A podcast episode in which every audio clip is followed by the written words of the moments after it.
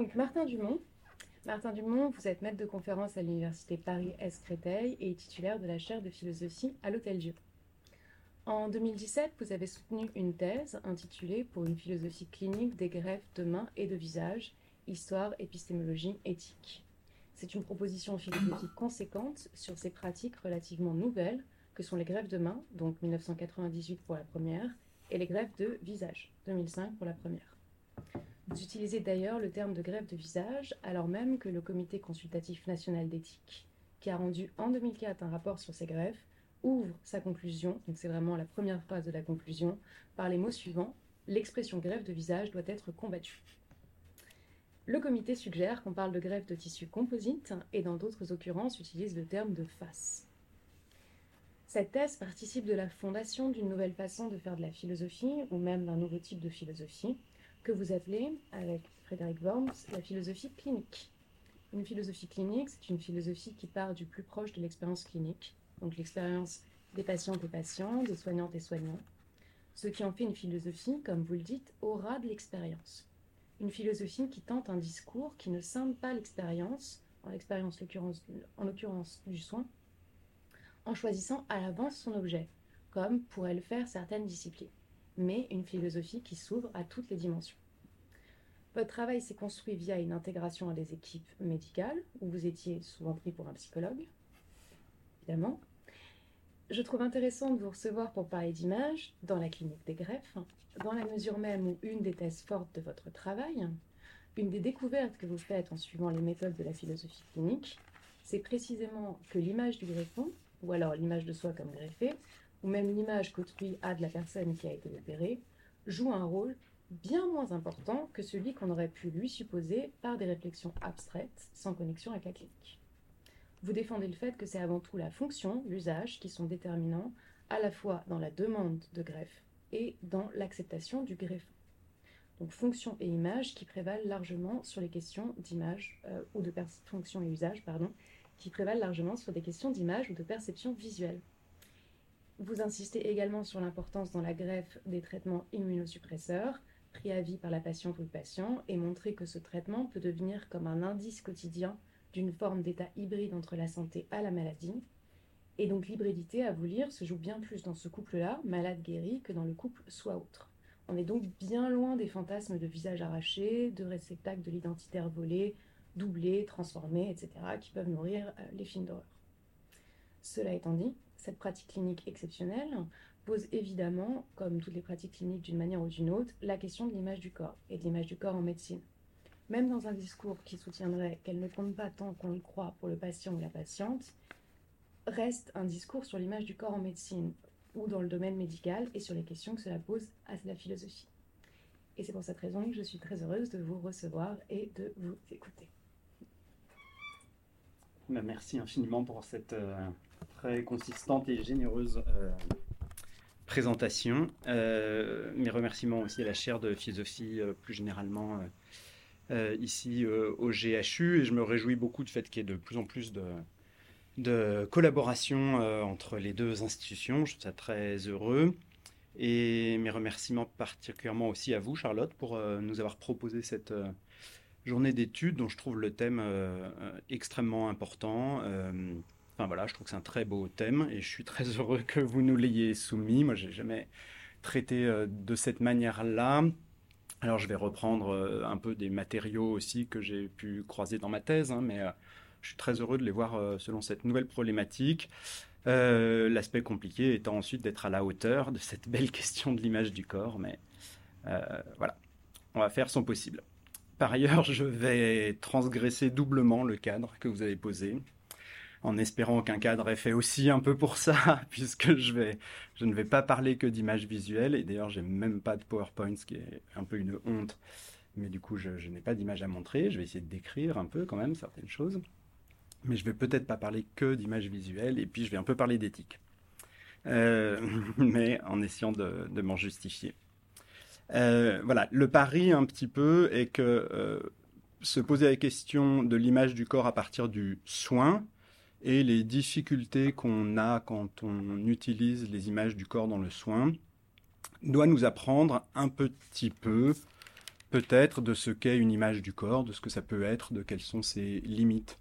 Et même, soyons encore plus ambitieux, que se poser la question de l'image du corps dans le soin doit peut-être aussi nous apprendre quelque chose plus profondément sur ce qu'est une image, euh, ce qu'on peut, euh, comment est-ce qu'on peut la définir, ce qu'on peut en attendre. Alors, euh, je serai assez discret sur cette dernière question quand même, mais l'image est, souvent quand même pensée en philosophie dans, selon un statut difficile, problématique, en partie dévalorisé, coincé très souvent entre la sensation et le concept. Euh, qui auraient, eux, euh, chacun une euh, part de vérité et de caractère inéluctable, disons. L'image serait, elle, soit une sensation affaiblie, résiduelle, un petit peu atténuée et donc moins vraie, notamment parce que moins intense que la sensation supposé être euh, direct, nous mettre en pleine présence euh, des réalités senties. Et donc, il y aurait quelque chose de fantomatique déjà dans l'image, un petit peu, de spectral de ce point de vue-là. Euh, et puis, d'un autre côté, l'image serait rapportée cette fois-ci au concept, un concept manqué, inabouti, encore trop flou, imprécis, euh, encore trop euh, euh, marqué du rapport au corps et à la sensation. Et on connaît le mot célèbre de Pascal sur l'imagination maîtresse d'erreur et de fausseté, et du coup une condamnation forte de ce point de vue-là de, de l'image. Et l'image du corps ici peut apparaître un peu immédiatement. Alors, pardon, une autre dialectique célèbre euh, importante de l'image, c'est le, rapport entre passivité et activité en elle. Est-ce que, est que se faire des images de la réalité, y compris de notre corps, c'est une activité pleine et entière de la part du sujet, ou est-ce que cette image est seulement reçue euh, passivement? Et, du coup, il semble que dans un, premier, euh, premier temps. Dans une première euh, approximation, l'image apparaît, semble-t-il, comme ce qui va toujours être faux, ou relativement faux, ou en manque soit d'objectivité, soit d'immédiateté, disons, et quelque chose comme une approximation toujours. une approximation qui, dans le cadre médical, va se donner ensuite à lire et euh, peut-être d'ailleurs du coup être euh, l'image médicale plus euh, une image qui cherche à proposer une explication qu'une véritable contemplation, un regard. Et du coup, on, a le sentiment aussi de, transgresser un peu son, statut d'image de, ce point de vue-là. Et, du coup, on a affaire ici, alors l'autre, point de déchirement de la question de l'image, c'est son rapport entre les deux pôles, entre l'image subjective et l'image objective, qu'on retrouve évidemment dans notre question de l'image du corps. L'image euh, scientifique euh, produite par la médecine et ses, euh, et ses activités annexes, disons, d'imagerie, enfin, au service de, la clinique, produisant une, une, image censée être objective au sens capable de faire l'accord de tous ceux qui la contemplent, là où l'image subjective de mon corps est celle que moi, je peux éventuellement, à tel moment, identifier comme étant celle de mon corps, mais avec la mobilité que Charlotte a, d'emblée aussi euh, un peu dite, euh, évidemment. Euh, et donc, on a le, sentiment de, forcément que l'image est déchirée entre ces deux pôles, de la subjectivité et de l'objectivité, et justement, il me... alors avec en plus, bien sûr, comme ça a déjà été dit, un emprunt de l'un à l'autre. Hein. Nos images subjectives sont évidemment nourries par les images objectives de la science. Et inversement, les, images objectives, c'est une évidence de la science, ne sont jamais si objectives que ça. Elles ont aussi une dimension euh, culturelle qu'elles charrient symbolique et elles, euh, elles, elles ont avec elles quelque chose comme de la subjectivité. Et du coup, ces, images sont toujours quelque chose comme des mixtes. Et il me semble que c'est très, du coup très intéressant et important de se pencher sur leur usage dans la clinique, justement, où on voit bien leur force de mixte et le fait qu'elles viennent euh, confronter, parfois brutalement, parfois violemment, ces différentes perspectives. Et, dans la clinique, voilà, le, rapport entre l'image subjective du corps par le patient et son image objective viennent nécessairement, euh, euh, en viennent nécessairement à un conflit. C'est pour ça que j'avais appelé au tout départ, d'ailleurs, cette euh, communication image conflictuelle du corps dans les transplantations d'organes et plus particulièrement, effectivement, de, mains et de, et et de visage. et et, dernière, euh, euh, euh, dialectique pardon, entre laquelle l'image du corps aussi se retrouve déchirée, et on l'a aussi déjà évoqué, c'est le, rapport entre l'image d'un corps comme un tout et l'image du corps morcelé.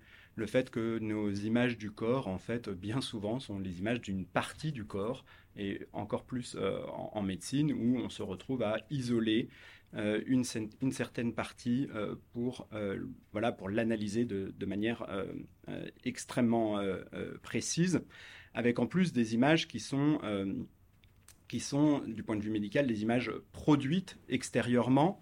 par des machines, par des dispositifs techniques extrêmement, extrêmement développés, disons. Euh, ce qui fait qu'elle s'éloigne encore plus euh, peut-être de nos images euh, spontanées, naturelles du corps. voilà donc des questions bien vastes, peut-être trop vastes d'ailleurs, pardon. mais du coup, j'aimerais essayer de, de proposer un angle pour essayer de traverser un peu ces questions. Euh, qui est le fait que euh, ces images, comme je commençais à le dire, provoquent des chocs. Il y a un choc entre ces différents types d'images. Et certaines d'entre elles provoquent aussi euh, des chocs pour les patients. dans l'usage même de la clinique, certaines des images que la médecine peut produire du corps ont un effet indéniable sur les patients et parfois un effet extrêmement douloureux. Euh, et, du coup, alors il y a cette euh, pluralité des formes d'images différentes à prendre en compte. Et, du coup, l'angle que je voudrais essayer de, suivre avec vous, euh, ce sera celui du caractère potentiellement soignant ou non des images produites par l'activité médicale. Et, au fond, un angle assez vital sur la question de l'image, d'essayer de se demander quelles sont les images qui euh, permettent euh, à nos corps de mieux vivre, euh, de mieux traverser la question de la maladie et même du soin, qui lui aussi représente une certaine forme de violence, bien sûr, parfois, et qui produit ces images spécifiques du corps en plus de celles de la maladie.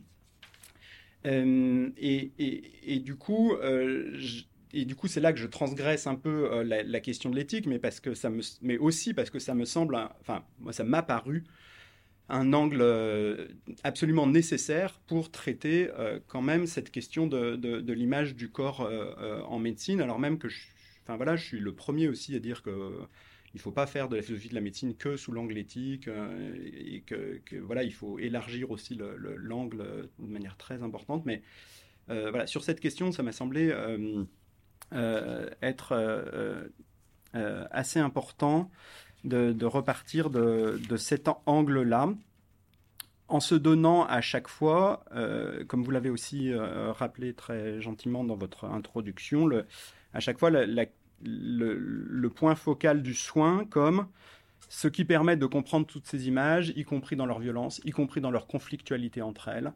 Ça doit quand même être le fait qu'elles partent d'une perspective du soin, et bien sûr, de cette perspective du soin, en partie, elles s'autonomisent, elles produisent, autre chose à travers ça, et elles produisent aussi de l'objectivité scientifique la plus importante. Mais je pense qu'une manière euh, de les comprendre, c'est aussi de les ramener sans cesse à la relation médicale aussi, dont elles sont quand même in fine issues, même si on en trouve parfois très peu les traces dans l'image qui aura été produite à la fin, et peut-être même que l'image fait aussi obstacle à la relation médicale en partie.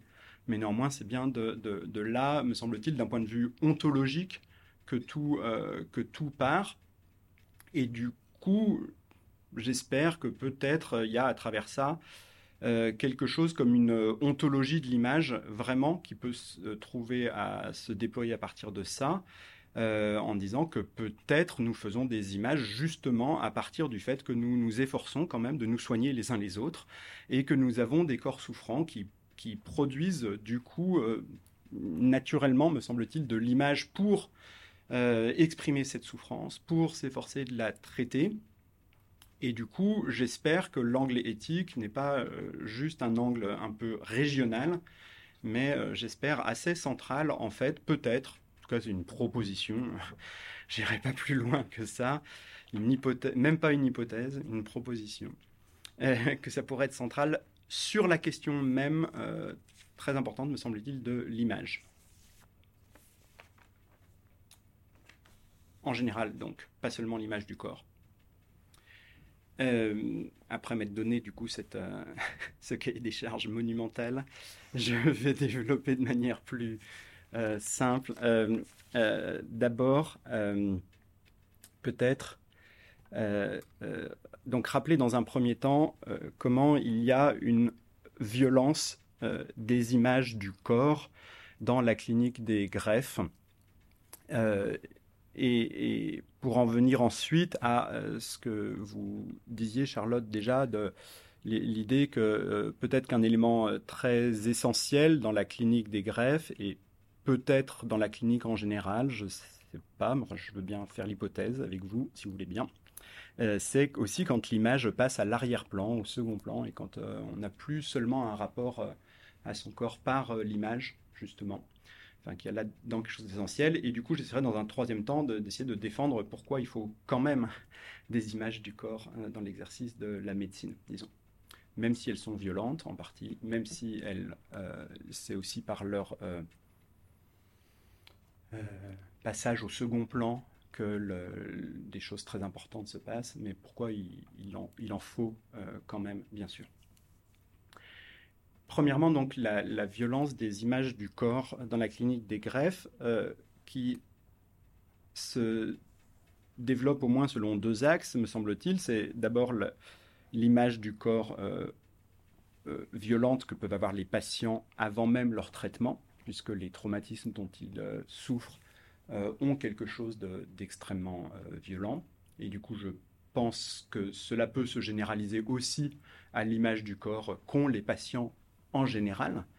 ce sont des images du corps blessé quand on va trouver son médecin, ne serait-ce que de manière extrêmement minimale, disons, quand la pathologie a la chance d'être bénigne.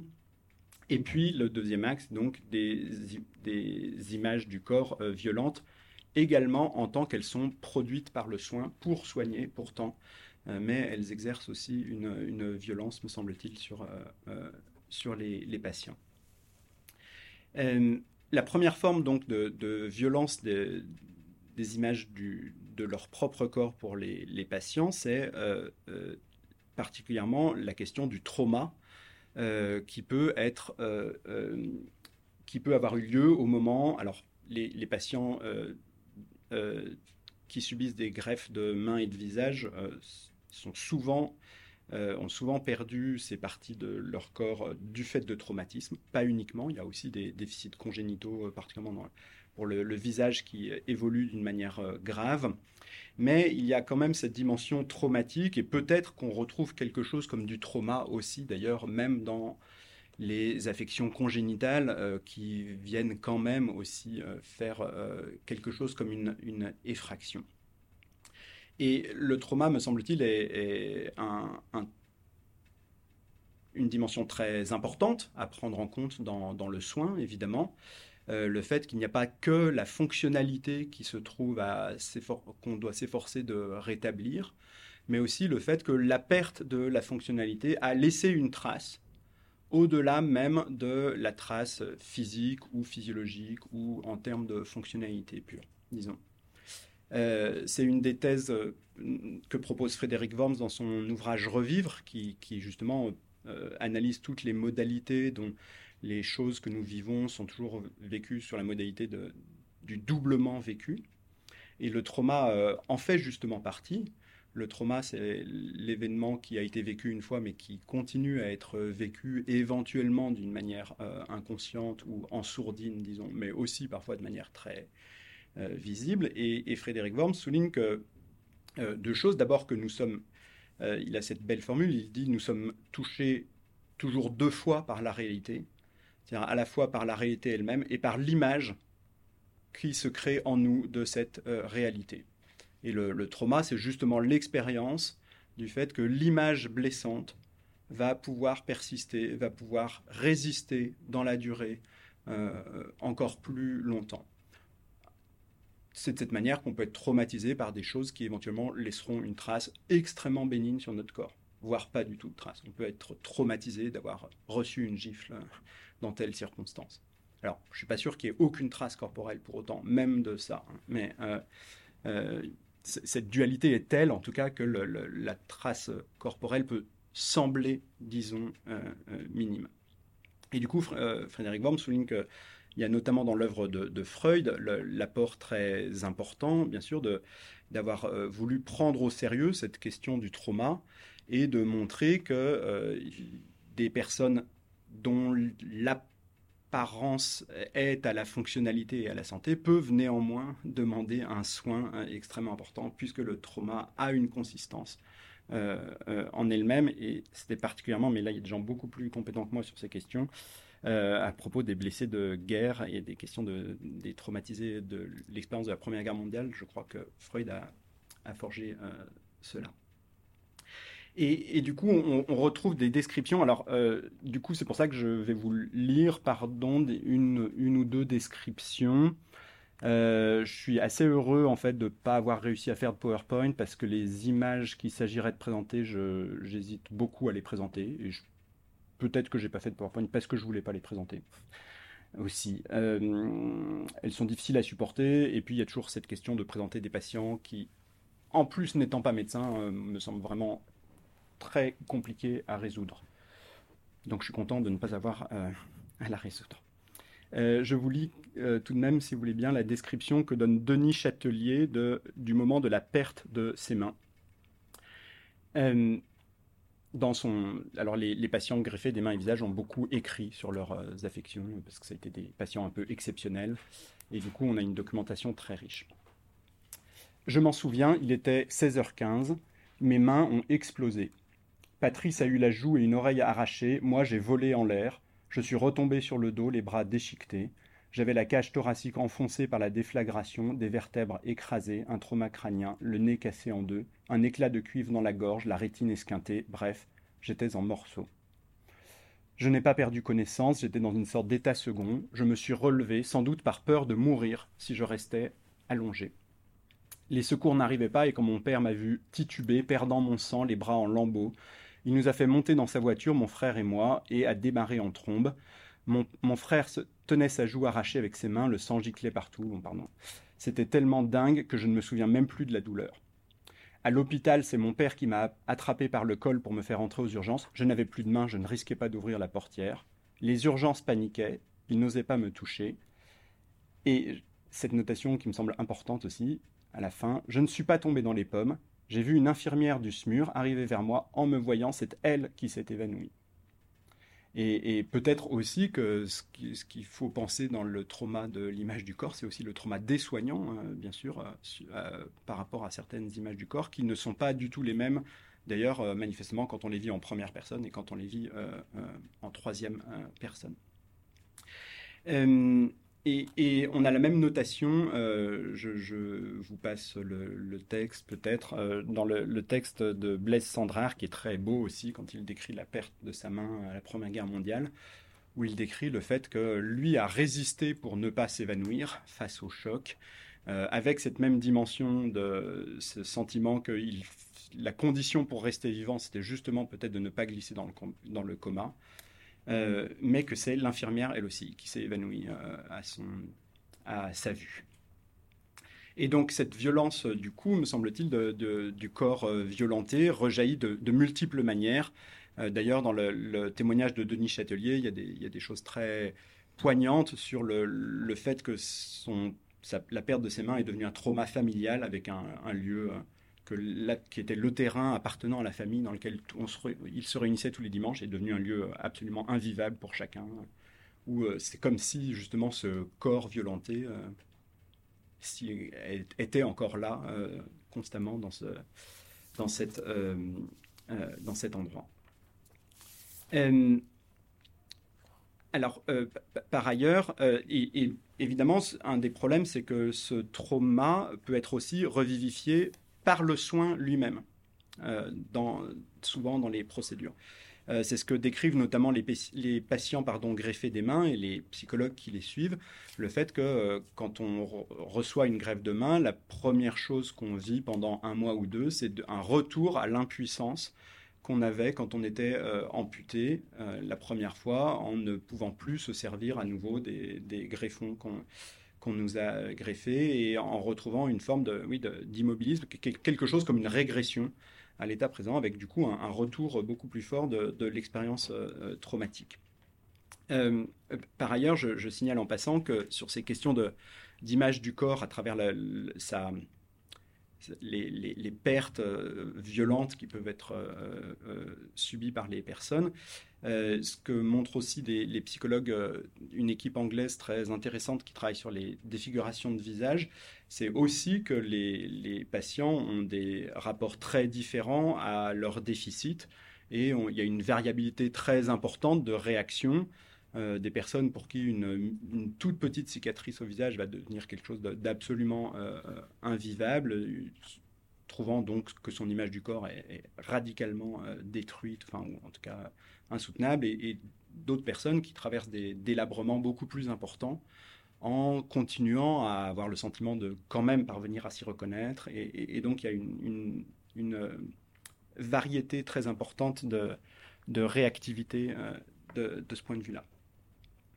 Euh, dans l'expérience des, euh, personnes euh, qui perdent leur, leur, un, membre comme ça ou une partie du corps de manière très violente, c'est célèbre, on le, on le, sait bien. Il y a aussi dans les difficultés qu'ils ont à traverser le, phénomène très étonnant, bien sûr, du membre fantôme ou de la, la persistance d'une image du corps, semble-t-il, euh, inappropriée à leur enfin, qui, qui ne s'est pas euh, euh, conformée à la modification très profonde qu'ils ont subie. et voilà, je voulais juste vous rappeler à cette occasion les, analyses très belles de, de Merleau-Ponty sur le membre fantôme.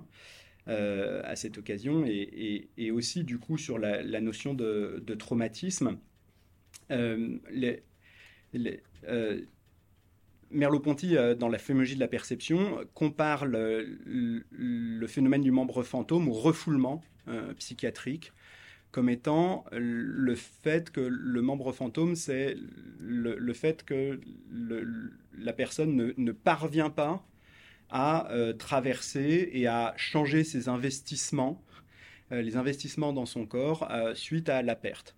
Et donc ne parvenant pas à, réellement prendre en compte le fait que par exemple un bras manque, voire deux, eh bien le membre fantôme, c'est le, fait que l'image du corps continue à être investie de ce bras manquant, de ces deux bras manquants, et auquel il est impossible de renoncer, semble-t-il, en tout cas dans un premier temps. Et, du coup, euh, Merleau-Ponty analyse euh, de cette manière le, traumatisme comme le fait que le, passé du trauma est ce présent qui reste éternellement présent dans mon vécu en tant que patient et ne parvient jamais à tomber réellement dans le passé.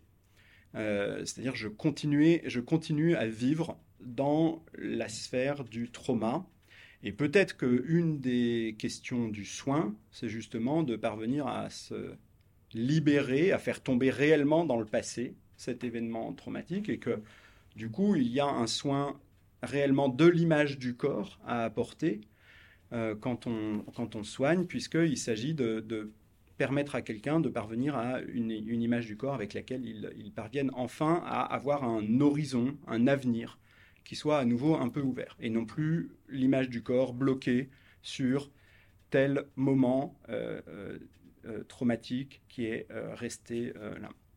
Et de, manière très frappante, d'ailleurs, un des, un des greffés du visage euh, dit qu'il a eu le sentiment, après sa greffe, que le temps, effectivement, s'ouvrait à nouveau pour lui.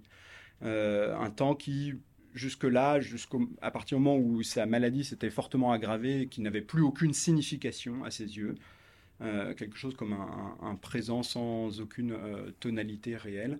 Euh, une fois greffé, un, dynamisme revenait et ça rejoint la question dont vous parliez du corps dynamique aussi, euh, sur laquelle j'essaierai de, revenir sans doute. Euh, la troisième dimension violente de l'image du corps pour les patients, c'est la question du stigmate qui a été très bien mise en, lumière par Goffman dans son ouvrage, et le fait que l'image il y a une image sociale du corps euh, handicapé dont on peut souffrir euh, aussi. Euh, et Goffman décrit de manière très fine la manière dont les, moindres défauts corporels peuvent venir gêner perpétuellement les interactions sociales, être omniprésent même quand on cherche à les euh, mettre entre parenthèses, puisque le comportement d'autrui qui me montre qu'il ne veut surtout pas euh, tenir compte du fait que je suis défiguré, par exemple, bah, me rappelle quand même encore mon, défaut, ne serait-ce que par la prévention qu'il est obligé d'utiliser pour ne pas me brusquer. Euh, et Goffman souligne aussi à quel point, du coup, les, les, défauts corporels, de ce point de vue-là, particulièrement visibles, particulièrement quand ils sont visibles dans les interactions, peuvent amener à des interactions euh, euh, absolument non voulues, hein, avec des intrusions euh, régulières dans le champ. Les, personnes qui sont prises à partie par autrui dans la rue, par exemple, alors qu'on ne le ferait jamais avec quelqu'un d'autre. des formes d'animalisation aussi, très souvent. Et le, voilà, le film Elephant Man montre amplement comment il y a une spontanéité, semble-t-il, en tout cas, de l'attribution de, traits animaux euh, au, corps euh, déformé. Euh, et également, bien sûr, l'existence de la honte très importante que provoquent ces expériences du, traumatisme. Denis Châtelier raconte, par exemple, que dans les euh, même dans les interactions amoureuses, il devenait compliqué, une fois euh, amputé, de savoir si euh, on l'aimait par pitié. et d'un coup, toute déclaration d'amour devenait un peu suspecte. Même la déclaration d'amour la plus, justement, bah, je ne sais pas comment dire, ouverte, bienveillante, etc., devenait un peu inquiétante et, soupçonnable. et je ne sais plus pardon, quelle est la formule qu'il utilise, mais il raconte que sa compagne euh, a, fini par lui dire un mot. Il s'est dit bon ça c'est un, voilà c'est une remarque relativement vraie euh, qui permet de, comprendre qu'il n'y a pas de, pitié euh, derrière ça. et puis du coup cette image du corps blessé dans l'infirmité lève immédiatement aussi le spectre du monstrueux hein, qu'on a commencé à voir avec avec la question d'Elephant Man. Euh, ce, monstrueux qui à la fois fascine et repousse euh, en même temps, qui du coup peut aussi parfois être un point d'appui, hein, peut être utilisé euh, parfois par les, patients ou par les porteurs de malformations, mais, qui quand même a une forte dimension d'exclusion. De, et aussi, du coup, un sentiment possiblement de déchéance pour les patients à travers euh, leur, euh, leur, euh, leur handicap. Jean-Luc Nancy, par exemple, qui a écrit dans L'intrus une très belle description de sa traversée de la greffe cardiaque, raconte à quel point le processus de la greffe cardiaque est effectivement très désorientant en lui-même, de l'insuffisance cardiaque, premier, premier vacillement de l'image de soi, puis la greffe, un, autre don sur lequel je reviendrai un tout petit peu. mais il, souligne aussi du coup que le statut social devient un peu indéterminé à travers ce corps qu'on ne maîtrise plus très bien. il raconte qu'il ne savait plus exactement s'il pouvait encore se réclamer professeur de philosophie, ce qu'il était, euh, et que son statut de grand-père, époux, père, euh, etc., euh, tous ces statuts avaient fortement vacillé à partir du moment où son corps lui-même était incertain, enfin était devenu un allié un petit peu, au moins problématique, disons. et donc du coup, il y avait toute, cette image de soi qui se mettait ici à vaciller. Donc premier ensemble, me semble-t-il, de, problèmes de, violence que peut représenter l'image du corps pour euh, les patients euh, dans ces types de transplantation, mais aussi euh, plus largement, me semble-t-il, dans des situations cliniques beaucoup moins exceptionnelles. Je pense qu'on retrouve des choses qui sont comparables. Le deuxième point dont que je voulais rappeler, c'est aussi la violence des images du corps en tant que le soin va s'efforcer de le prendre en charge et s'efforcer de le corriger, de corriger le corps et éventuellement de traiter une image du corps d'ailleurs euh, défaillante. Euh, le, moyen, alors je vais prendre appui ici aussi sur des exemples tirés des greffes de mains et de visage, mais je pense là aussi que les analyses ont quelque chose de généralisable à, beaucoup de situations euh, cliniques. C'est-à-dire que les moyens eux-mêmes qui vont être mis en œuvre par la médecine pour soigner, ici typiquement la greffe, euh, soulèvent euh, eux-mêmes des images de ce que c'est qu'un corps extrêmement délicates et difficiles à assumer, difficiles à traverser. Et je pense du coup que ce que cela nous signale, c'est aussi que les images du corps produites par la médecine ont elles-mêmes à être soignées, ont elles-mêmes à être prises en compte.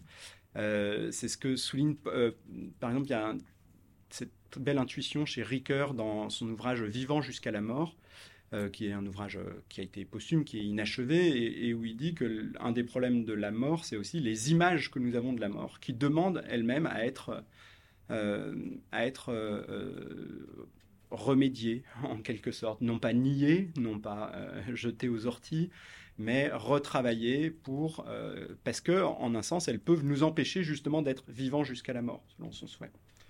Et, il me semble que les images du corps produites par la médecine peuvent aussi avoir cet aspect de nous empêcher de guérir en partie, ou en tout cas de rendre le soin plus problématique, la relation médicale elle-même plus euh, euh, problématique. Et donc il y a en quelque sorte des images qu'on pourrait aller jusqu'à dire nocives du corps produites par le soin si on suit toujours ce, voilà, ce, fil directeur que j'essaye d'avoir de images vitales, soignantes ou non, euh, euh, du corps euh, produite par la médecine.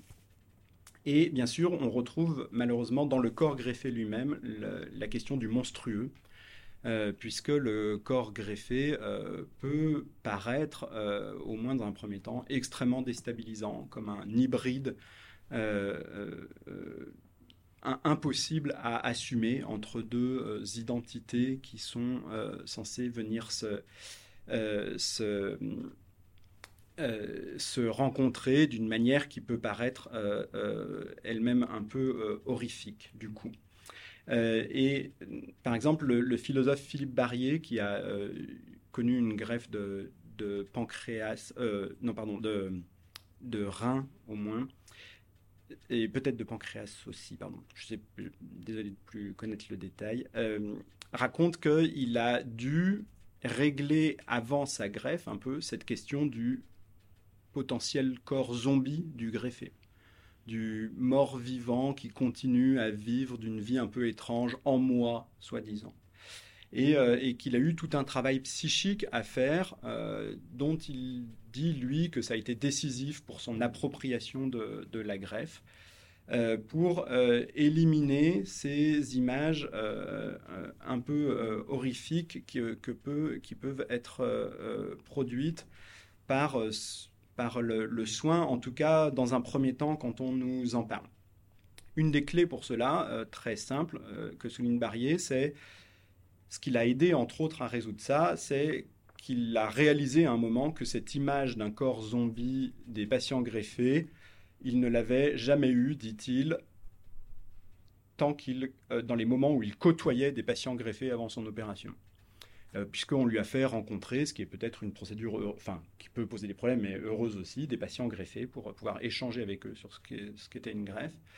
Et euh, à un moment, il s'est rendu compte que c'était un fantasme qui ne l'envahissait que quand il était seul et que face à une personne euh, concrètement greffée, cette image n'était jamais venue le, traverser et que du coup, il y avait quelque chose peut-être du coup de l'ordre du corps fonctionnel dans sa, dynamique qui vient euh, en quelque sorte un peu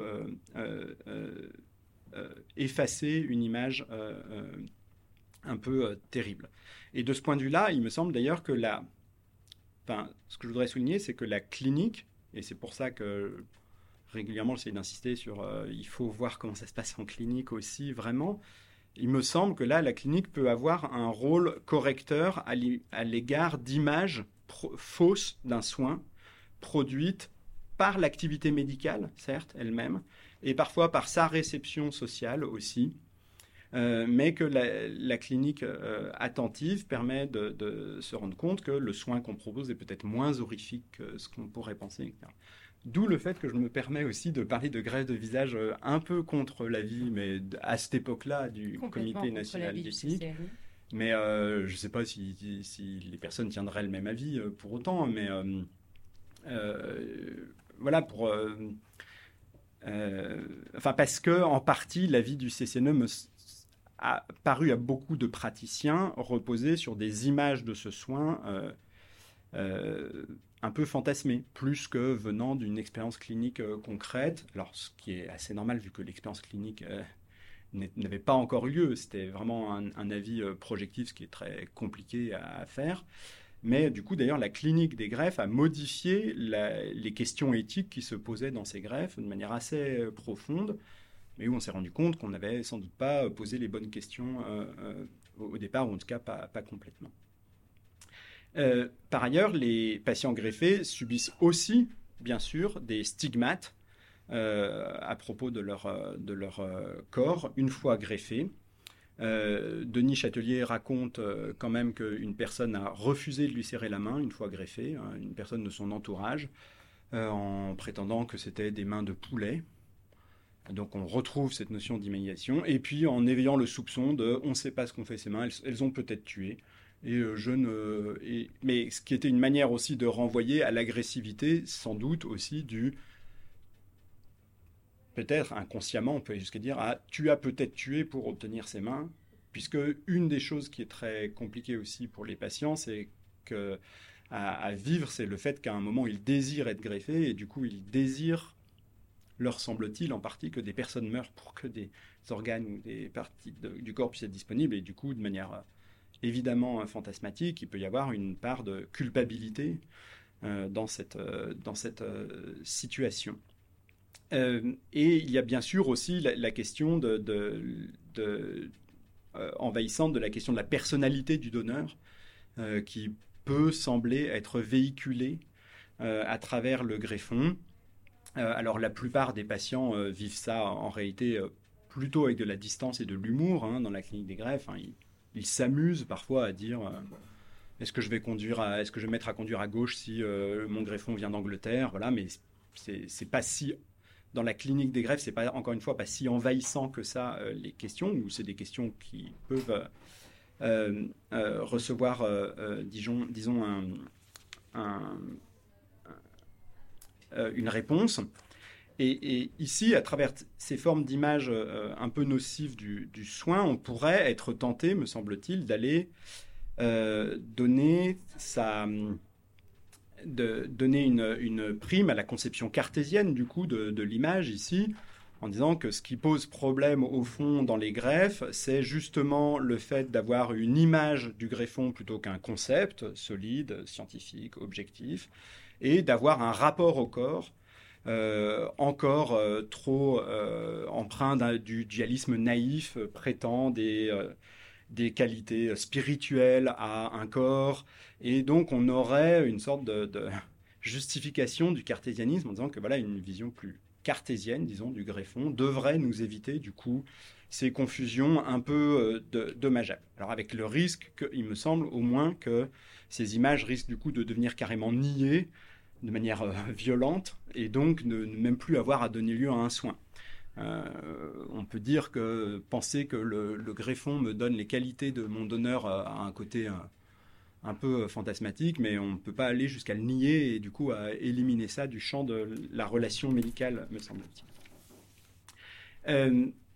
L'autre élément encore euh, qui pose problème dans les greffes, c'est l'image du corps guéri que proposent les greffes, euh, puisque euh, les greffes, avec les greffes, vont souvent l'image malheureuse, évidemment, de la pièce détachée, du corps composé de pièces détachées, et où on a bien sûr une insistance très souvent sur l'image partielle du corps. Il s'agirait soi-disant seulement d'un organe qui a dysfonctionné dans telle pathologie, alors qu'évidemment tout l'organisme, l'organisme tout entier est en jeu. Et on a le sentiment, euh, bien sûr, qu'en en transplantant un nouvel organe, on aurait désormais un corps reparti à zéro, reparti à neuf. C'est la très belle description que fait, euh, euh, que fait Christian Baudelot de la greffe qu'il a faite avec sa femme, puisqu'il lui a donné son rein. Et il raconte leur surprise à voir que la guérison était moins éblouissante que ce à quoi il s'attendait, euh, puisque le temps avait passé, euh, sa femme était plus âgée, que en fait la maladie continuait à marquer et qu'on peut considérer qu'un patient greffé est plus un malade très bien soigné que quelqu'un qui ne souffrirait plus. Enfin, moi, je défendrais aisément qu'un greffé du rein est un, reste un insuffisant rénal très bien soigné, parce qu'il a un greffon, ce qui est très performant quand même, mais, euh, mais qu'il reste malade. Et du coup, il y a tous ces aménagements avec euh, l'image qu'on peut se faire de la guérison qui sont nécessaires. Jean-Luc Nancy dit aussi que ce qui est très perturbant aussi dans son qui a été très perturbant dans son vécu de la greffe, c'est une indistinction soudaine sur son âge, avec l'idée qu'il se paraissait à lui-même beaucoup plus âgé que son âge, du fait de la maladie longue, etc et qu'il savait qu'on lui avait greffé un, cœur beaucoup plus jeune que lui. Et du coup, il avait l'impression que d'aucun des deux côtés, il ne faisait son âge, en quelque sorte. Et du coup, une forme de, de caractère inembrassable de son l'image de lui-même euh, euh, à ce moment-là. Et, euh, et, il développe dans l'intrus, justement, toutes les manières dont le corps qui lui a été greffé peut, a pu représenter une intrusion dans son propre corps. D'abord, le corps le cœur qu'il a lâché, qui fait défaut, qui fait intrusion par sa défection, l'organe qu'on lui transplante et tout ce qui vient avec, à savoir les infections, les cancers euh, subis à cause du traitement immunosuppresseur. Le rapport à autrui devenu, euh, voilà, devoir plus souvent porter le masque et les interactions sociales devenant plus dangereuses, qui du coup vient faire intrusion. Et aussi, Jean-Luc Nancy, je trouve ça très intéressant, note dans son, dans l'intrus, dans son témoignage, le caractère proprement irreprésentable de la transplantation quand on la lui a proposée. Euh, en disant que c'est justement ce qui reste pour lui sans image possible. Qu'est-ce que ça peut être qu'avoir pendant un certain temps mon corps béant sans cœur? On m'enlève mon premier cœur et il y a un temps où il sera sans cœur. Et il y a quelque chose, dit-il, qui excède toute possibilité de représentation. Et où justement, du coup, une image du corps devient quelque chose comme une impossibilité. Ou quelque chose encore euh, qui peut être de l'ordre de la sidération. Euh, et du coup, l'image du corps peut être nocive de ce point de vue-là en tant qu'elle euh, va venir faire traumatisme, comme l'analyse qu'on a pu rappeler du traumatisme Merleau-Ponty venir me, figer dans quelque chose qui paraît extrêmement déréalisant. D'où l'idée, et puis je vais aller plus vite, c'est promis bien sûr, pardon. D'où le, fait, dans un deuxième temps, de, défendre l'idée qu'il est, important de ne pas oublier le rapport au corps sans image, euh, dans ces questions de, relations euh, médicales. Euh, d'abord, d'une manière très étonnante, ce que nous montrent les greffes de main et de visage, c'est aussi que ne pas être regardé est une définition de la bonne santé pour ces patients. ce sont des patients qui vivent comme une forme de harcèlement perpétuel, le fait d'être pour les autres, que leur corps pour les autres soit constamment une image, en quelque sorte, quelque chose qu'il s'agirait de scruter, de regarder avec tous ces aspects intrusifs qu'on a vus. Et que mon corps soit anonyme, sans image pour les autres, en tout cas, de ce point de vue-là, est une des formes possibles de la bonne santé. Pas seulement euh, le fait d'être connu et reconnu, mais le fait de cesser d'être connu et reconnu a aussi euh, cet aspect-là. Et puis, euh, je, je, défends dans ma thèse, mais du coup je vais aller très vite là-dessus, comme vous l'avez rappelé, Charlotte, que c'est aussi que l'appropriation du greffon, semble-t-il, euh, a lieu aussi quand les patients cessent d'avoir un rapport de représentation avec le greffon ou un rapport de sujet à objet, euh, comme quelque chose d'extérieur que je me représente. Les patients disent que, enfin les, les soignants pardon disent qu'à un moment les patients se mettent à dire mon visage ou mes mains là où ils disaient jusqu'ici le greffon les mains éventuellement comme euh, quelque chose d'extérieur.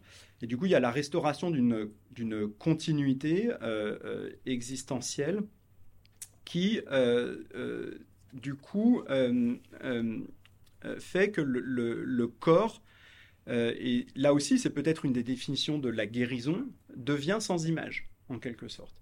Alors ça, rejoint tout à fait la, la définition de, célèbre de Le Riche de la santé comme le silence des organes. Euh, et peut-être que l'image du corps, enfin, j'aimerais bien défendre, proposer cette idée que l'image du corps a peut-être toujours quelque chose d'un peu pathologique. Et que avoir une image du corps, évidemment, il y a du pathologique dans nos vies euh, courantes et qui n'ont rien de médicalisable et d'inquiétant non plus, peut-être, mais il y a peut-être quelque chose de pathologique profondément dans toute image du corps, dans cette distanciation entre soi et soi que provoque euh, possiblement l'image et que euh, en venir au sans image à une sérénité peut-être d'un rapport euh, sans les images et peut-être le fait de retrouver un, euh, un rapport au corps harmonieux. Ce qui donnerait ici une prime à, disons, une certaine phénoménologie qui souligne que si le corps est ce qui nous permet d'accéder à toutes les images autour de nous, de faire des images de tout ce qui nous entoure, c'est peut-être pas sans raison que du corps lui-même, on ne puisse pas avoir d'image. En tout cas, disons, si le sujet, le sujet traditionnellement est, conçu comme ce qui n'est pas représentable, justement parce qu'il est le foyer de toute représentation.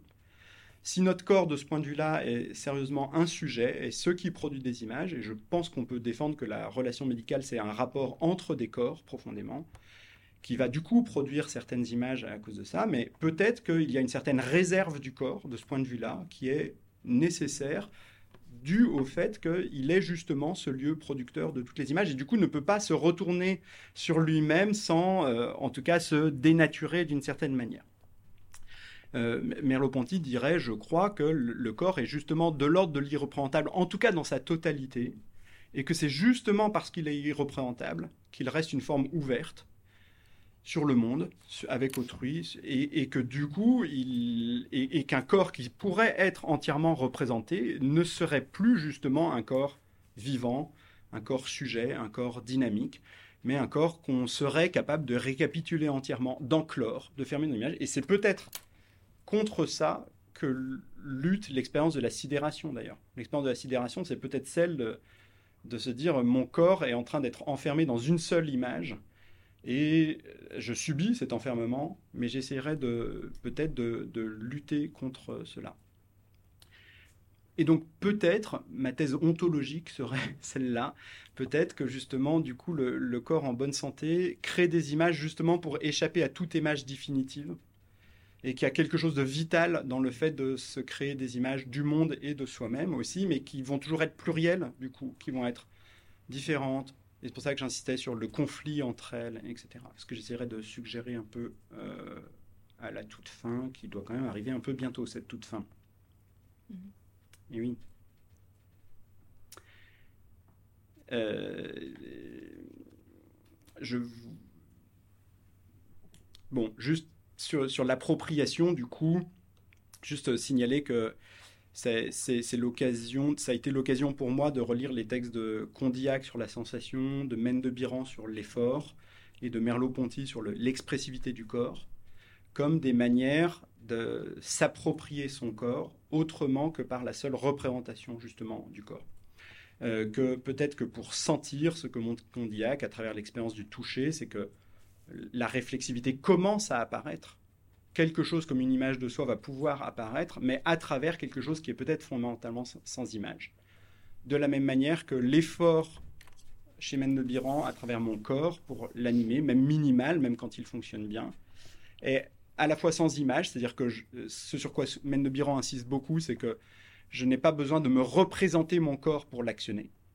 Et, et, du coup, un schéma corporel n'est peut-être pas exactement une image, en tout cas au sens euh, où on l'entend habituellement. Là, voilà, ça mériterait une, discussion, il me semble. Euh, et de la même manière, le fait que mon corps soit expressif euh, passe peut-être par le fait que je n'ai pas de lui une image strictement définie, strictement identifiée. Le risque, me semble-t-il, de cette position, c'est d'en arriver peut-être à trop insister sur le silence euh, de l'image du corps, à une forme d'iconoclasme euh, consistant à, voilà, à, vouloir répudier toute euh, image, comme si on avait un, rapport plus pur à soi-même en, expulsant les images. et il y a ce que, ce que, pointe par exemple Tristan Garcia dans les positions dualistes, le risque de, de, réduire en fait in fine le corps, s'il est totalement irreprésentable, à un fantôme, finalement, à ceux qui seraient capables. Et le fantôme, de manière très intéressante, Tristan Garcia le définit comme l'être qui est capable de se faire des images de tout. Il peut encore euh, tout voir autour de lui, mais qui ne peut pas avoir d'image de lui, qui est privé de toute image de lui-même. Il ne peut pas se voir dans le miroir, il ne peut pas, etc. Et le fantôme, du coup, pour lui, l'âme euh, dualiste, dans un dualisme extrême, renvoie pas de manière euh, euh, non fondée à cette idée du fantôme. Et Tristan Garcia rappelle que dans les histoires de fantômes, les fantômes cherchent l'être aimé, c'est-à-dire l'être qui va être capable de les regarder, de les voir.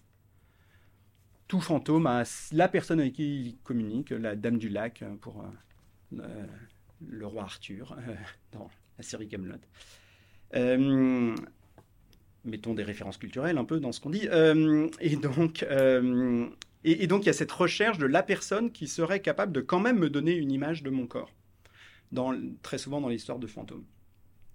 Et peut-être que dans la relation thérapeutique, il y a aussi cela qui se joue, c'est-à-dire est-ce que je peux trouver une personne chez le soignant qui serait capable de me donner quand même une image de mon corps, là où je peux avoir un sentiment de déréalisation éventuellement et une image que je sois capable de considérer comme relativement juste. Peut-être pas une image totalement juste, euh, juste une image, comme disait l'autre, euh, mais au moins une image euh, avec laquelle je puisse fonctionner, dont je puisse faire quelque chose. Et du coup, il me semble que, troisièmement, si on essaie de justifier pourquoi il faut quand même des images du corps malgré tout, il me semble que ça serait à la condition, me semble-t-il, éthique aussi, euh, mais qui nous dit peut-être des choses euh, sur ce que ce sont que des images, euh, que les images du corps ne soient justement pas des images fixes,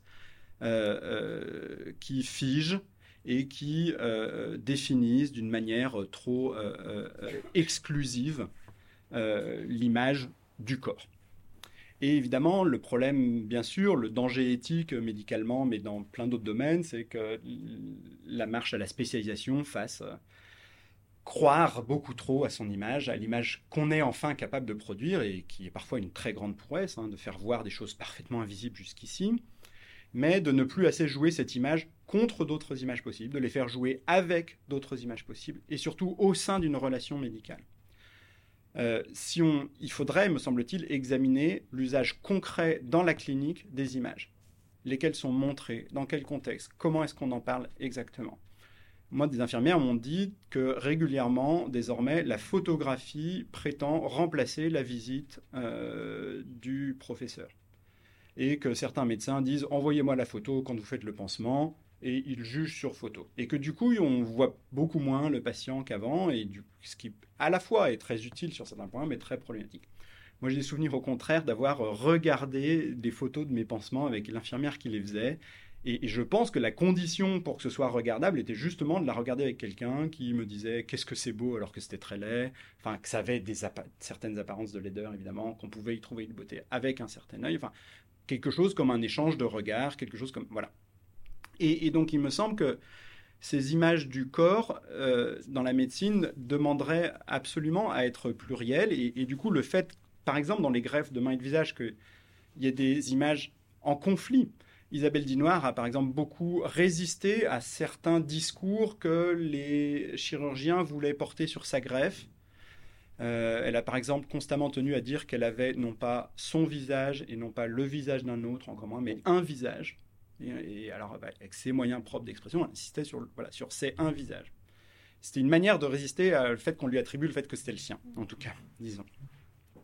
Euh, et, donc, il me semble voilà, que les images produites par le soin doivent être utilisées comme des images ouvertes avec lesquelles il serait possible un petit peu de jouer et pas seulement de rester dans une euh, fascination. D'ailleurs, Winnicott quand même définit la guérison dans son domaine euh, psychiatrique, mais je me demande si ce n'est pas vraiment universalisable à toute relation médicale, la guérison comme le fait de pouvoir à nouveau rêver.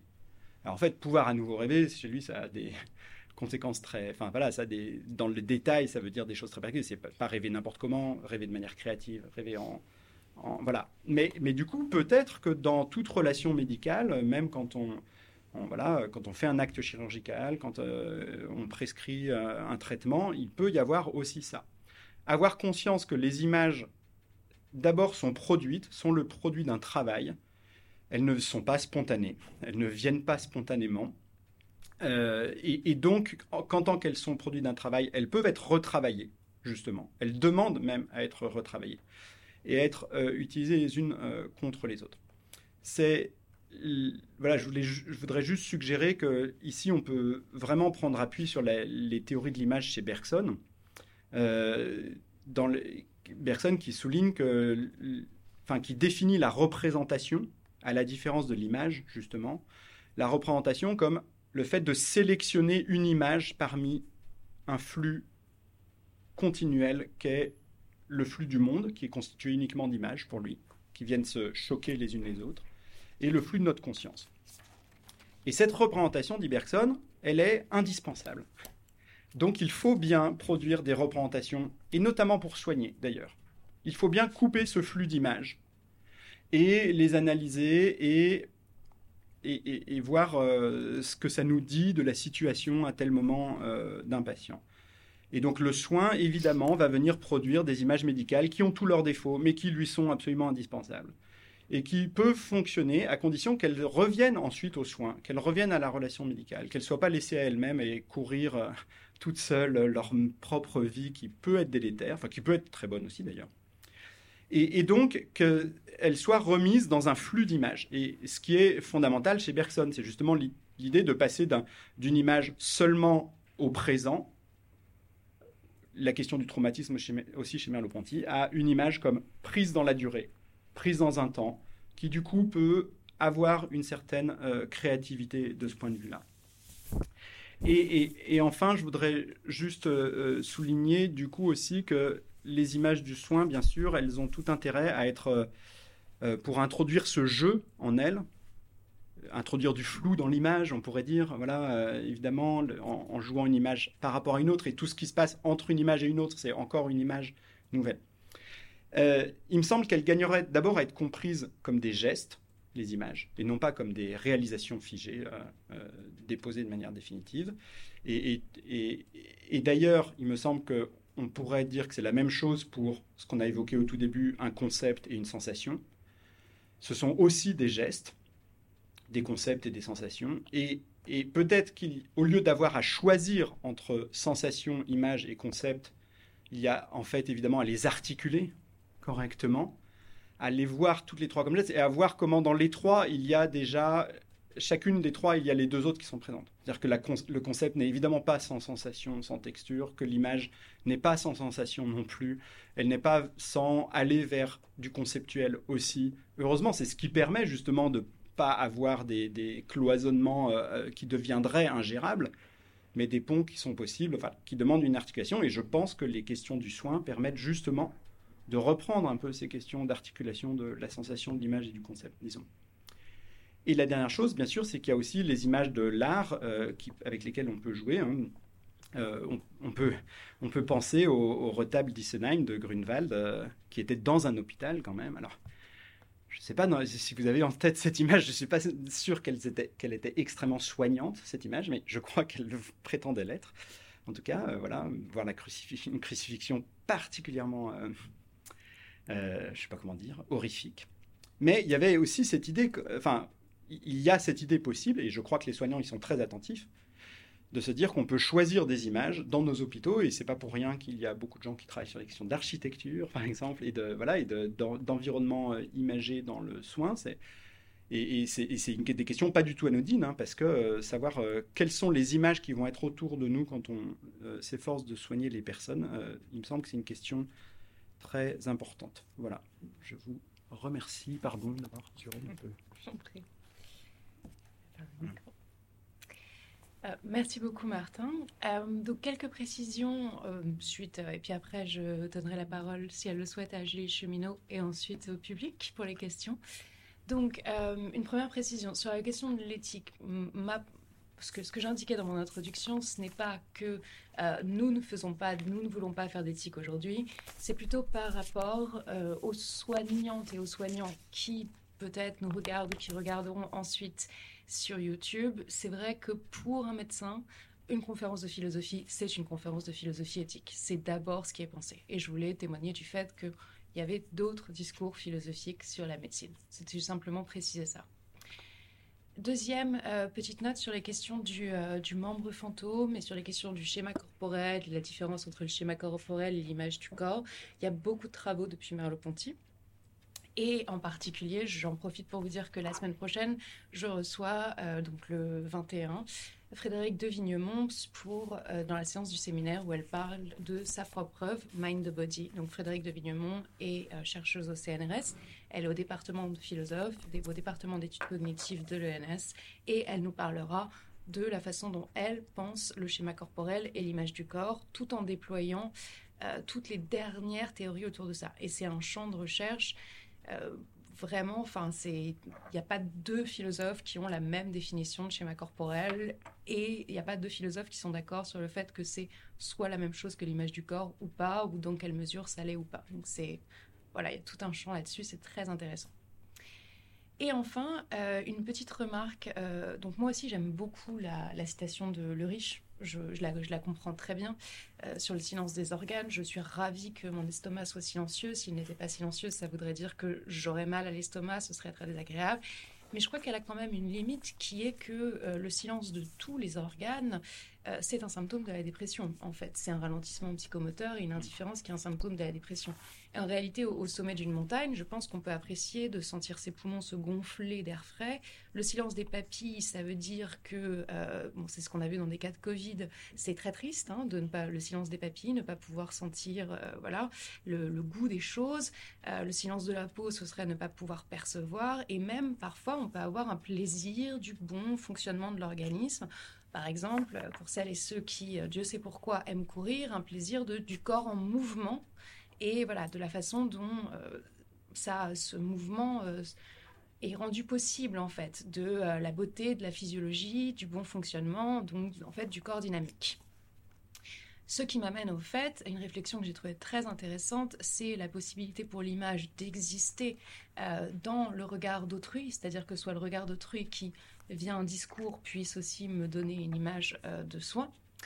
Euh, alors, à la, à la chaire de philosophie à l'hôpital, on utilise, à la suite de Cynthia Fleury, le terme de capacitaire, donc de corps capacitaire. Et effectivement, il y a certains discours qui vont faire advenir une image du corps comme capacitaire.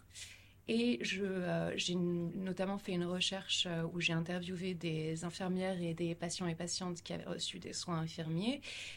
Et un des discours euh, qui contribue aux soins, un des discours du soin, c'est précisément ce discours qui redonne le corps comme capacitaire. Donc par exemple, une infirmière qui écoute la plainte légitime d'une patiente euh, qui, après une ablation euh, d'un de ses seins, se plaint du fait que donc voilà, elle a perdu ce sein-là, elle ne se trouve pas jolie, et qui rappelle en passant par le biais de sa perception visuelle, en voyant le corps sportif de la patiente, qui dit oui, mais vous avez un corps en telle forme, vous êtes euh, musclé, vous allez pouvoir continuer à pratiquer les randonnées que vous aimez pratiquer. Et ça, ça se lie avec ce que vous avez dit sur retrouver la capacité à rêver, effectivement, à se, à se rêver, à se projeter, refaisant une randonnée, même avec un sein euh, qui n'est plus là et qui a été opéré après, donc, euh, vraisemblablement un cancer dans ce cas-là. Et donc, est-ce que vous avez croisé des, des discours imagés qui soit dans la famille, soit vous, vous avez parlé du petit mot qu'utilisait, euh, que vous n'avez pas retrouvé, hmm. le petit mot d'amour utilisé, enfin qui désignait le corps, mais est-ce que vous avez croisé des discours chez les soignants et les soignantes qui ont redonné quelque chose, une, une image d'un corps capacitaire chez les greffés hmm, avec lesquels vous avez travaillé? Euh, je ne sais pas bien. Enfin, je sais que les, les soignants à Lyon qui s'occupaient de Denis Châtelier, enfin, qui continuent le suivi, euh, insistent beaucoup sur ses qualités de marathonien, justement. C'est la course qui m'a fait penser. Parce que, du coup, euh, tout le monde utilise ça un peu comme image commune pour dire voilà, quelqu'un qui va se battre, qui va aller jusqu'au bout, mm. qui, quand ça sera un peu difficile, lâchera pas Donc, euh, donc il y a un peu ça qui est proposé. Et puis après, il y a des, il y a des patients qui décrivent le fait que, par exemple, les, les moignons peuvent être l'objet de tendresse de la part du conjoint. Et enfin, sans, voilà, euh, que ça peut être un, une forme de rêverie, etc. Enfin, que c'est pas uniquement sous la forme de ce qu'on ne peut pas montrer, euh, même à l'autre, etc. Et donc,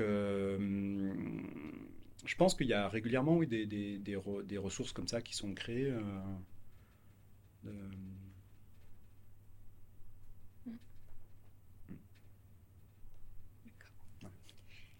Julie Cheminot, est-ce que vous avez une question une... Oui. Merci beaucoup. Euh, juste une, euh, une, remarque par rapport à là, les, petits échanges qu'il a commencé à avoir sur des choses qui me passent m'entendez bien, qui me paraissait particulièrement, euh, particulièrement intéressante. En fait, sur la citation de Le Riche, euh, je ne l'entendais pas de cette manière-là. Donc, du coup, euh, c'est-à-dire qu'il me semble, ce que vous dites me paraît tout à fait juste, mais ça m'a fait réfléchir à des choses qui peut-être pourraient rejoindre la question du coup de l'image du corps aussi.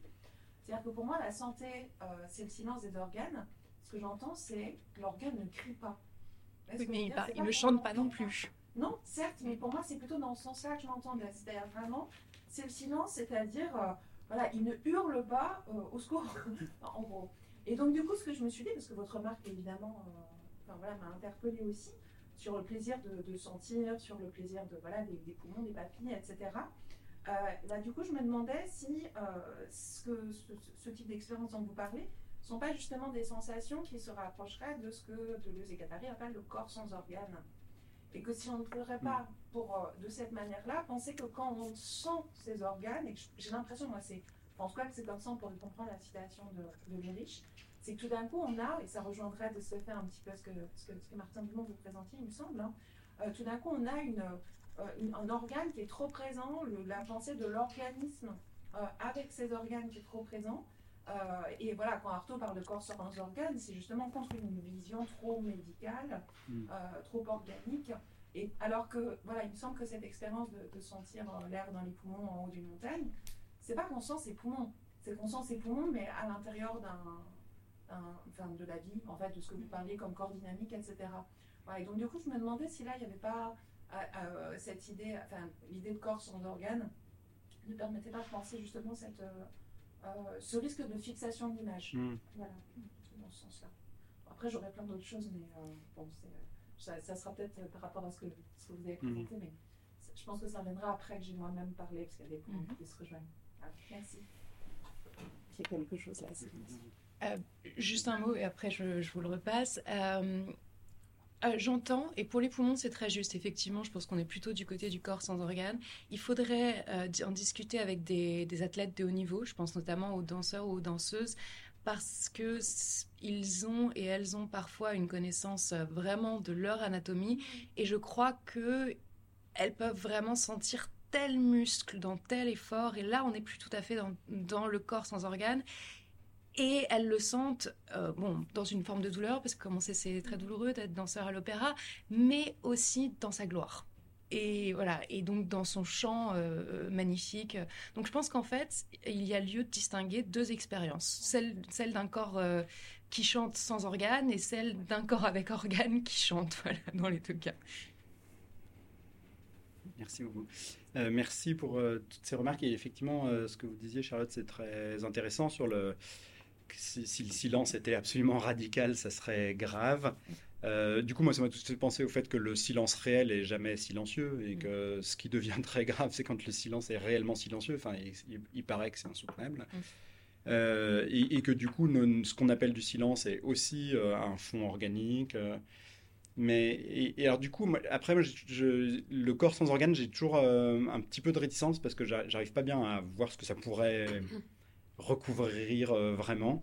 Mais du coup, je me disais peut-être que si on reprend cet exemple de sentir ses poumons comme une expérience heureuse, c'est peut-être, je sais pas, d'arriver à, récupérer un motif médical, enfin biomédical, j'ai des poumons, et d'en faire une expérience heureuse qui, dont on sait qu'elle est en fait pas tout, elle correspond sans doute pas tout à fait à, à mes poumons en fait, ce, truc très. Je, crois que c'est dans Canguilhem aussi qu'il il rapporte le mot du médecin disant que le, le, patient qui se plaint des reins n'a jamais, rien au rein. Enfin, les gens ne savent pas où est leur rein fondamentalement. Donc sans doute que quand on se dit mes poumons vont bien, ça. Mais il y a, y a, aussi peut-être cette manière de ramener du sans organe dans le, justement une petite percée vers le corps sans organe, euh, mais qui a besoin d'un peu ce point d'accroche d'un exemple biomédical pour vraiment se mettre en œuvre. C'est peut-être ça. Est-ce qu'on a des questions du public présent? Et ensuite, on fera les questions sur Zoom s'il y en a. Oui. Comme vous voulez. Je suis je suis professeur de médecine générale à Sorbonne Université. Voilà. Et par ailleurs, euh, euh, docteur en sociologie, j'ai travaillé sur le corps obèse et société. Alors j'avais une première remarque sur le silence des organes à propos de la douleur. Entre la douleur subie et la douleur choisie, c'est un peu peut-être l'exemple de la danseuse, mais des grands sportifs aussi, où il n'y a absolument pas de silence des organes, puisqu'ils vont au bout de l'effort, jusqu'à un épuisement, et pourtant une jouissance. Et voilà, donc on est là au paroxysme un peu de cette proposition de le riche qui finalement euh, peut ne pas être totalement retenue dans toutes les circonstances. La deux, alors j'avais une remarque. Alors en, qualité de médecin, je ne peux que euh, parler de, de, ma posture de médecin à propos effectivement de cette question de cette distance au corps. Alors, il y aurait une question pendante, c'est où est pour vous la frontière entre un organisme et un corps? Et je renverrai donc soit le breton sur l'anthropologie du corps et modernité en disant euh, le corps est une pure construction sociale, mais qu'on va trouver aussi chez Lacan. Donc déjà l'organisme, donc cette proposition de distance nécessaire parfois, parfois, hein, je vais le souligner, du médecin au corps de l'autre souffrant, et je renvoie au texte de Martin Buber sur le je et tu, où il dit il y a deux, deux mots principes, le je, cela. Le cela, c'est il, elle, un organisme. Et le je, tu, faire advenir l'autre comme sujet. Et alors, euh, c'est compliqué de vous entendre à la fois dans une distance au corps et à la fois une proximité dans la relation interhumaine. Et j'en terminerai, c'est à quel moment intervient le discours. Parce que là, on était sur l'image, et vous avez évoqué la question du par-l'être de Lacan, hein, c'est-à-dire quand le sujet est sujet parce qu'il y a discours, il y a langage. Et dans la relation de soins, à quelle, quelle place ça va prendre, comment ça intervient avec la question des images. Images partagées dont les représentations sont parfaitement différentes, évidemment, singulières, ne serait-ce que parce que la position n'est pas la même, mais aussi parce qu'il y a deux êtres humains différents. Voilà, c'était un peu mes remarques et questions.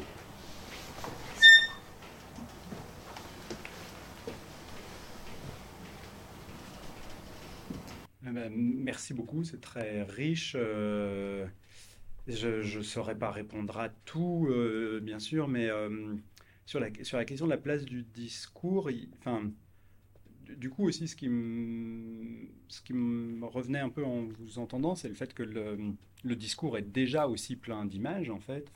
La transition, elle est pas si délicate à faire parce que peut peut-être déjà s'efforcer d'être attentif aux images qu'emploie le patient, dans quelle mesure on les partage, dans quelle mesure on les comprend correctement.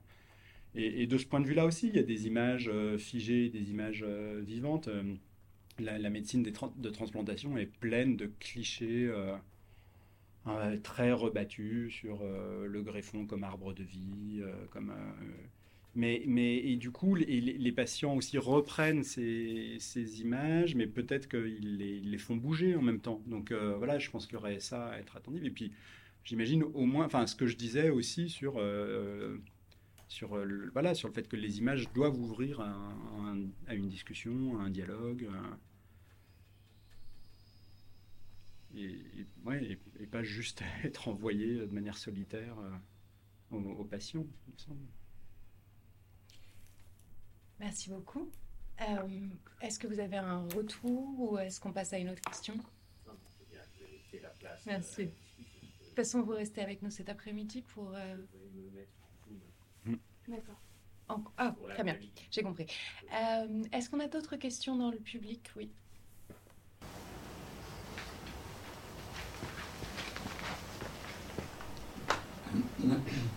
Merci pour cette communication. J'aurais une question euh, portant sur votre troisième partie où euh, vous thématisez l'idée d'une image euh, floue, comme vous avez dit, ou une image non fixe, qui permet donc à la fois de, au sujet de, se réinventer et en même temps au sujet de, se départir des images qui lui ont été imposées, qui, qui lui collent à la peau d'une certaine manière.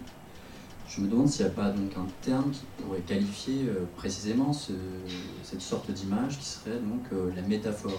Considérer l'image du corps, cette fois-ci non pas plus comme une sorte d'image photographique où l'image est la chose, comme une photographie, où l'image est une métaphore mm. du corps, où le patient accepte l'image de son corps en fait constamment comme une sorte de métaphore qui ne cesse de réinventer.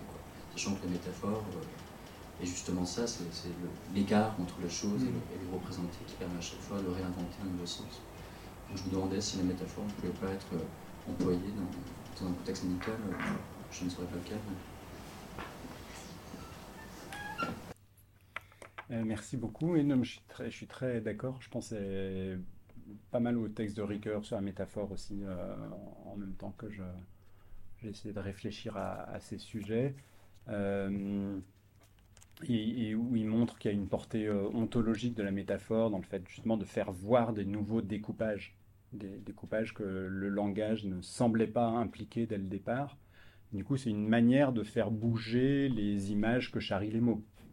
Euh, la rose va plus dire exactement la même chose une fois qu'elle peut être la métaphore de l'amour euh, que simplement de la botanique. Et, et je pense que c'est une ressource très importante ma, seule petite euh, résistance ou, difficulté avec ça, ce serait de, tendre vers un discours qui ferait de, toute image scientifique et forcément une métaphore. Qui, J'aimerais bien préserver aussi une part d'objectivité quand même à l'image scientifique. Euh, et alors, je sais pas, enfin, juste garder le terme de métaphore, mais comme un, je sais pas, quelque chose comme un, un appui pour métaphoriser, disons. Mais, mais peut-être pas aller jusqu'à prétendre que c'est strictement une métaphore euh, en elle-même. Mais, mais le terme est sûrement, enfin, est très important dans cette configuration-là, oui. Je vous remercie. On a donc une question euh, sur euh, le Zoom et une question de Mathilde. Est-ce qu'il y en a d'autres peut-être dans la Ah oui, pardon. Est-ce qu'il y a d'autres questions dans la salle? Je n'ai vu qu'une seule main se lever tout à l'heure. D'accord. Euh, donc il y a une question sur le Zoom. Euh, c'est à propos des images Une question conflictuelles du corps des enfants. C'est une question de Catherine Touve. On ne voit pas le nom, excusez-moi. Je lis la question. La médecine des enfants, au regard de l'ensemble des disciplines médicales, est à la fois un paradoxe et une force. C'est une médecine générale et une médecine spécialisée tout ensemble. Une médecine générale car un enfant est une personne unique et totale. En effet, il a à la fois un corps qui évolue sans cesse, qui croît, se développe et se différencie, un esprit qui progresse à grande vitesse, se transforme profondément. Enfin, une personnalité, c'est-à-dire une âme que l'on découvre sans cesse. Qu'en est-il des images conflictuelles du corps des enfants? En quoi serait-ce différent des adultes?